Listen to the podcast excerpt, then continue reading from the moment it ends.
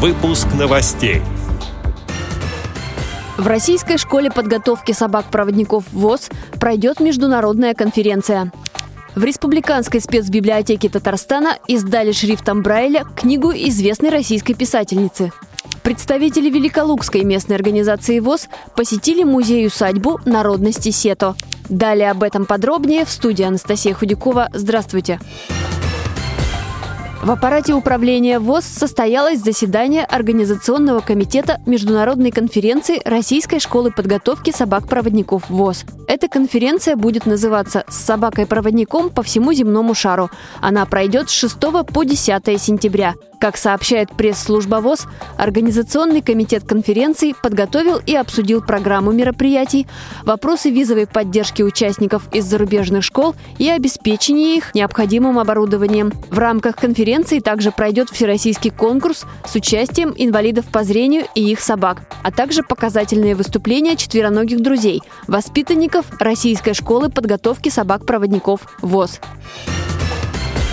В Республиканской специальной библиотеке для слепых и слабовидящих Татарстана шрифтом Брайля издали роман Гузель Яхиной «Дети мои». Книга повествует об уникальном укладе жизни колонии поволжских немцев в первой половине 20 века. Как сообщили в библиотеке, читатели с большим интересом относятся к творчеству своей землячки. Это уже вторая книга автора, адаптированная для незрячих. Ранее здесь издали дебютный и полюбившийся многим роман «Зулейха открывает глаза» на русском и татарском языках. А недавно российская писательница прислала в библиотеку аудиоверсию романа, поэтому теперь читать книгу можно в любом удобном формате. Отмечу, что в этом году Гузель Яхина стала автором «Тотального диктанта», писательница, лауреат премий «Большая книга» и «Ясная поляна».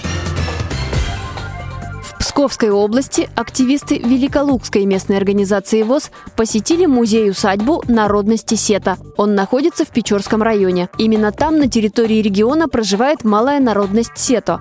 В музее-заповеднике воссоздана деревня, в которой раньше жили и трудились предки современных Сета. Гостей познакомили с их бытом. А в конце экскурсии всех ждал вкусный пирог с травяным чаем. Впечатлениями поделилась председатель Великолукской местной организации ВОЗ Анастасия Ишкова. Музей народности Сета представляет собой имитацию жилых построек. Когда заходишь, там двор, там находится дом каменный, присутствует амбар, баня, веранды. У них очень много намешано в их культуре. Они достаточно долгое время были язычниками. Они только в XVI веке при появлении Псково-Печорского монастыря они приняли православие. Поэтому у них вот до сих пор есть и что-то от православия, и от язычества. Мишение нескольких культур и дает такую вот самобытность этого народа. Язык у них очень похож на эстонский, то есть русский человек их совсем не понимает, а эстонцы еще могут понять хотя все равно очень отличается. Достаточно часто про эту народность и именно про этот музей рассказывает телевидение, даже не только наше местное, но и центральное телевидение.